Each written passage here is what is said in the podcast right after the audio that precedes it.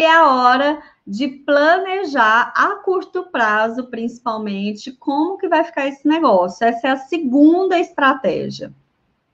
É pensar nessa retomada, entendendo, e hoje a gente tem a prova disso, de que ah, no Brasil a nossa curva não foi nem em, em, V, como alguns países, né, que caiu o faturamento e depois retomou como uma, uma mola, nem em W, como muita gente defendeu, que no Brasil a gente teria essa, essa retomada rápida, mas uma queda rápida também. Não, a nossa curva ficou um U grandão, né? A gente ficou ali no patamar do, do ruim por muito tempo.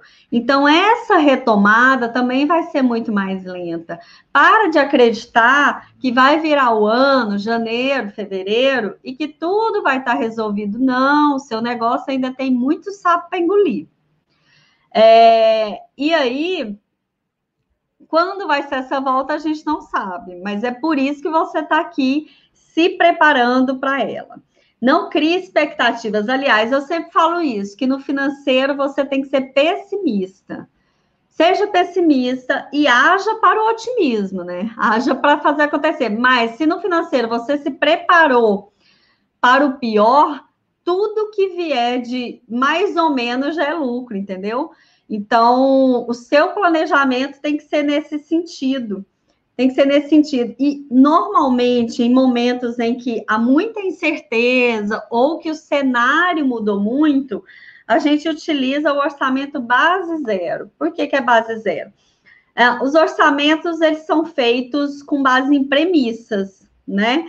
Premissa de que eu vou faturar X por mês, porque eu vendo mil unidades a tantos reais cada unidade. São premissas que você coloca ali, né, para o faturamento. Você não joga um faturamento de 100 mil reais por mês e pronto. Não, esse 100 mil, ele tem que ter uma base é, premissada, né? Gastos, a mesma coisa. Olha, eu vou ter uma equipe de tantas pessoas, salário médio tanto, encargos tanto, então meu custo com folha vai ser esse. Você parte de premissas. Mas no momento em que todo o cenário muda, tudo vira uma bagunça, você partir de uma, uma base que não faz mais sentido agora, vai só bagunçar o coreto. Então, idealmente, você começa do zero. Olha, o que, que eu preciso hoje para colocar essa empresa para rodar e, e, faturar o necessário para que eu sobreviva? Essa ideia, porque se você for pensado agora, cortando você não vai cortar o suficiente, porque a gente está preso no, numa realidade de antes. É, faça o agora, pensando no que é necessário para o agora. É essa a ideia do orçamento baseado, do seu planejamento para agora.